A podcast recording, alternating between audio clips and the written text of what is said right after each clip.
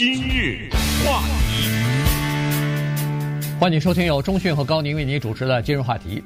在这最近的一二十年呢，美国的劳工的这个运动呢，逐渐的有减弱的趋势哈。但是最近这一段时间呢，呃，就在最近一两年吧，这个发现，在媒体当中呢报道的已经有一些了啊，比如说在 Amazon 的仓库里边就有一些呃员工呢要发起成立工会，然后星巴克的店里边呢也是啊，每一个店它当然都是一个独立的单位了，所以 每一个店呢。有的时候有不同的情况，有人就会发起要成立工会等等。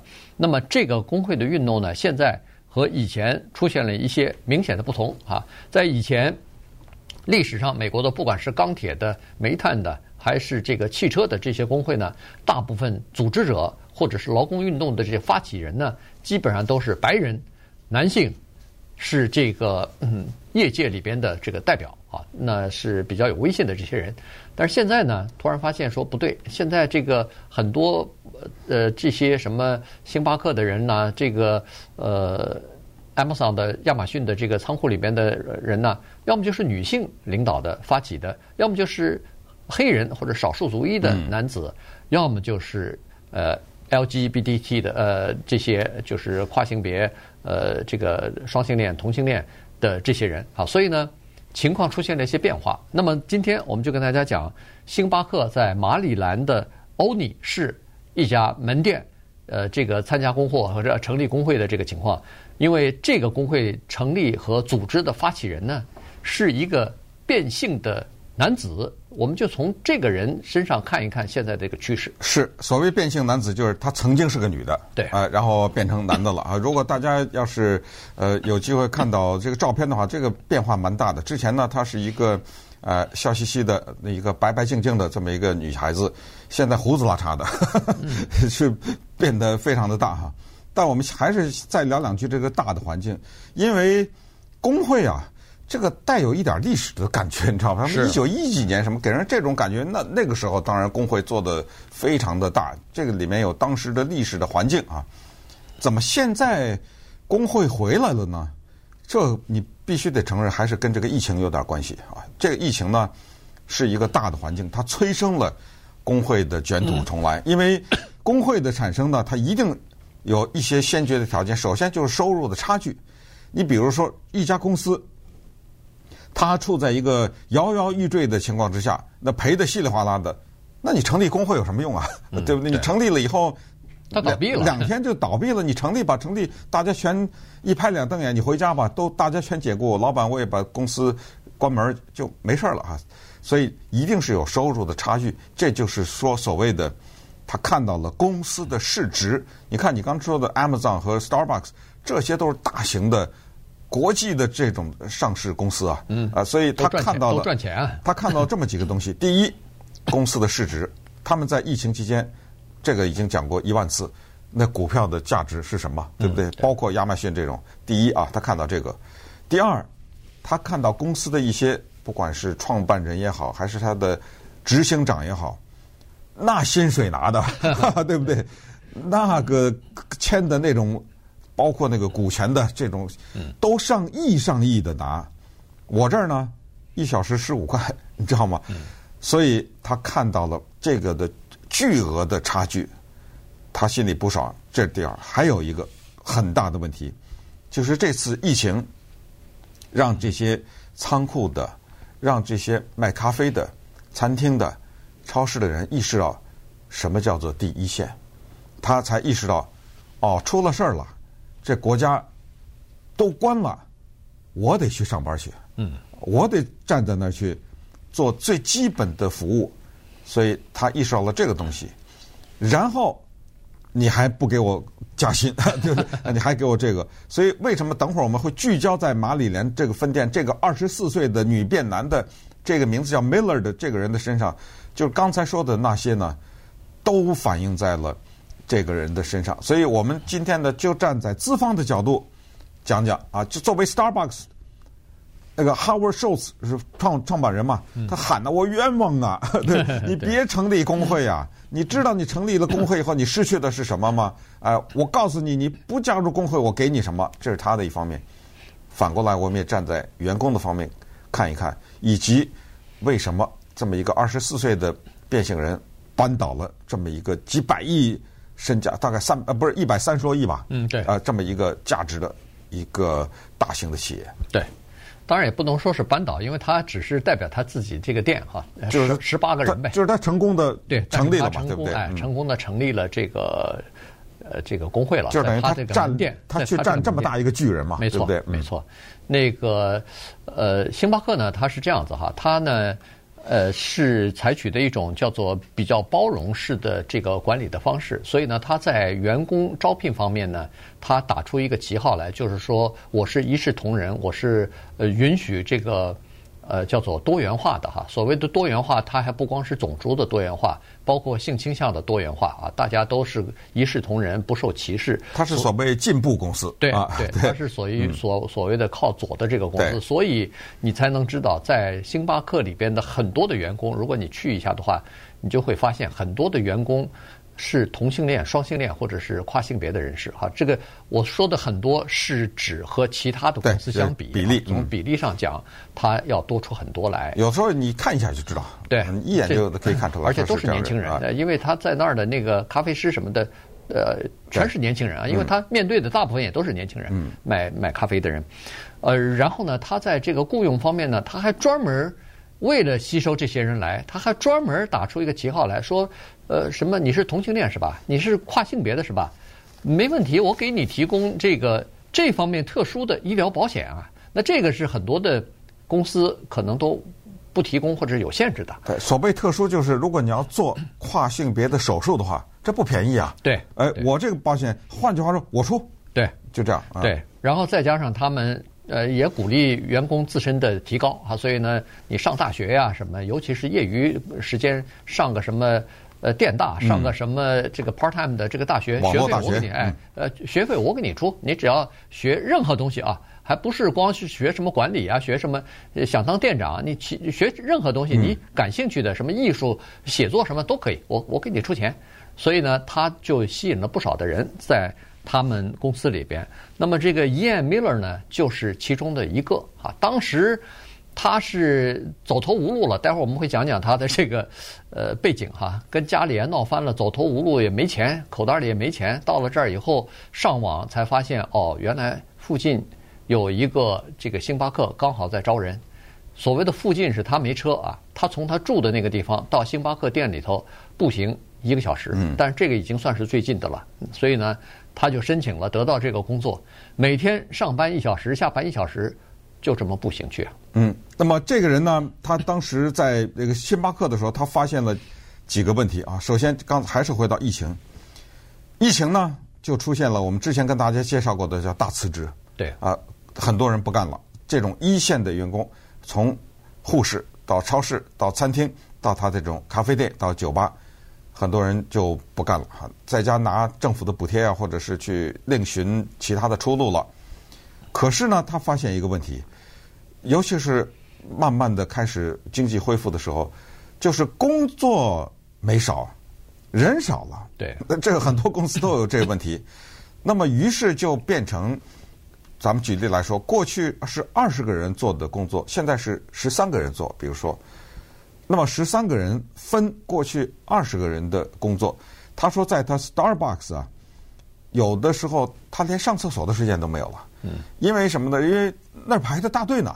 对，过去这旁边呃有一个人可以做这个，有一个人可以做那个。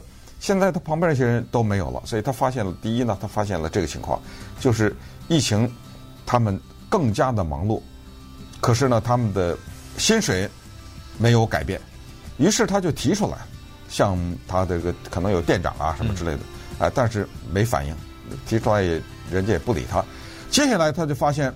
有一个大的环境的改变，就是去年十二月，亚马逊呢在，呃，不是亚马逊，呃，亚马逊是今年的四月份，十二月是 Starbucks，嗯，是去年的十二月在 Buffalo 纽约的那儿，是整个的就 Starbucks 将近一万个店，九千多的第一个，居然是两个女的，还是怎么着？好像就对两个女的，那成立了工会了，这是第一家，然后就是四月一号。八千三百万个人工作的亚马逊的一个仓库，在纽约的 Staten Island 成立了工会。那么他看到这个消息呢，于是也萌生了在这方面做点努力的想法。今日话题，欢迎您继续收听由中讯和高宁为您主持的今日话题。今天跟大家讲的呢是这个在马里兰州的一个呃 Starbucks 啊，这个星巴克呃门店成立工会这件事情，因为他后面的那个人呢很有意思，是一个二十四岁的，现在已经变性成为男性的这么一个 矮小的，嗯，原来是女性的 E.M. Miller 啊，他呃他是出生在。一个非常保守的家庭里边哈，这个父母亲一个德克萨斯哎，德克萨斯呃呃，父母亲呢一个是这个南方浸信会的信徒，另外一个呢是天主教的信徒啊，所以从小在一个保守的虔诚的这个基督教的文化和这个呃礼仪下面吧，呃长大的这么一个孩子，呃，然后现在当然父母亲已经搬到那个北卡州去居住了哈。那么他从小就感觉到自己好像有点不大对劲儿哈，这个他特别讨厌，小的时候特别讨厌那个镶着花边的裙子啊，哎，然后梳辫子啊，他觉得不对啊，他是个男孩儿，但是呢，他妈一直说你是个女孩儿，你是个女孩儿没错，呃，然后这个呢，他就跟他就是格格不入哈，在心里心里边他就特别讨厌。呃，是个女孩的这个情况，然后到了发育期以后，她就更加厌恶了哈。有的时候照镜子看到自己这个胸部的发育啊，然后看到自己是个女性的这个特征出来了以后，再加上别人要称呼她是个呃小姐啊，什么她呃这个 lady 啊什么的，哎呀，她简直恶心的想要吐啊！说是那个时候呢，她就发现自己有点不大对头了。但是家里头一一再的告诉她说：“你是个你是个女性。”到了大学以后呢，他在外边其实已经完全改变了自己的装饰了。这个头发都呃戴在帽子里边，让人家看不出来是个头发有头发的人。然后呃，反正就是把胸呃用那个束胸嗯弄成平平的，和男性一样哈。穿着完全都是像男的一样。但有的时候要回家的时候，他又把必须要把这些伪装。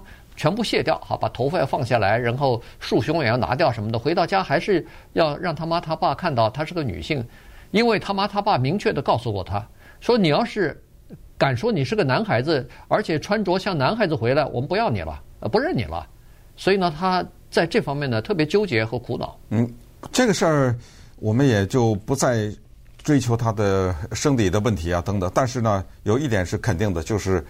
他的痛苦是真的，原因是后来等他过了二十一岁以后呢，他真的做了手术了，他完成了自己的变性的过程，也就是说，他用手术的方式将他的两个乳房给切除了，啊，他真正的变成了男的了，而且切除了以后，他据说兴奋到一定的程度哈，嗯，所以就是怎么会一个人？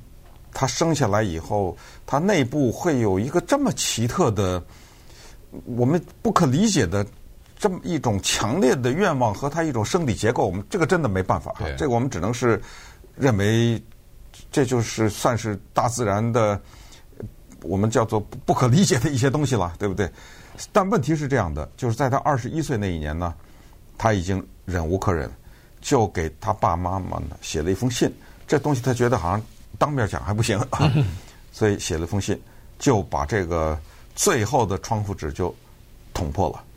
然后这个时候呢，他的父母就跟他说：“说这个事情啊，你真的毁了我们了。”他妈妈说：“我这自从收到你这个信以后，我是没法睡觉了，都已经。”所以我们两个方面讲，就是站在这个父母的角度也想。这我这家里是怎么回事啊？你知道吗？我这这上辈子是怎么着了？这给我弄出这么一个孩子来。然后他妈妈最后就说：“我们永远不能接受，不能接受你这个事情，而且我们现在被你造成的这种伤害之大，可能永远也都没法恢复了。”嗯，现在他妈还不原谅他妈，不原谅。哎，他他妈、他妈、他爸现在等于是跟他。就恨不得就是划清界限了，就不认这个女儿了，因为她变成儿子了，不认了。那当然，他也通知他父母亲了，说，呃，这个是我自己的决定。然后他名字也改了，刚才说的那个改成他改成 James 了，哎，James，然后姓 Miller 了，当然是。好，那他就呃搬呃家里头当然也没法，原来也没住在家里啊。上大学以后就离开家了，所以他就搬到这个马里兰州，就刚才说的就去那个呃工作去了。当然，在马里兰州，他也找到了另外一个好像也是个跨性别的这么一个人。对，就这些人挺有奇挺奇怪的哈。嗯、你看，呃，对不起，我不想的不是说他奇怪了，我只是说他是一个女的，然后变成了男的。对，然后他找了一个伴侣呢，也是一个女的。变成了男的，嗯，是不是这意思？对对，也就是说，他不去找一个本来就是一个正常正常的一个，哪怕是一个同性恋的男的，对不对？对，他还要找一个是跨性别的这么一个男的，嗯，所以这是也是我们不理解的部分了。对，那么呃，当然了，他就到了这个星巴克呃店里边就去打工啊什么的哈，然后呃刚才说过了，在疫情期间发生了这么多的事情，然后现在呢，突然又发现。这个物价的上涨导致他们的实际上的这个收入的水平等于是下降了。那个物价上涨百分之十，您不给我涨薪水涨百分之十，那等于我的购买力下降了百分之十啊，对吧？所以呢，他说不行。这个尽管我对我们对公司的文化和对公司的价值观是非常赞成的，呃，开放式的这个呃这种教育，包容式的这种啊不是教育了，这种管理，包容式的这个管理，但是。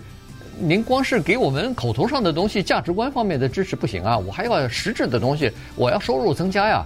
呃，然后跟他的门店经理呃谈过没有用，然后他们还专门，可能公司也意识到这个问题了，专门派那个区域的呃经理部，这个整个大区的这个经理也到各个店去看，跟员工谈话什么的，大家都说是我们要求加点薪吧，给我们增加一点这个呃这个收入啊等等。但是也没有大的变化，于是，在这种情况之下呢，呃，医院最后就给他的三个值班的经理发出了电子邮件，是说我们现在十八个员工当中正在考虑一个问题，就是要成立工会。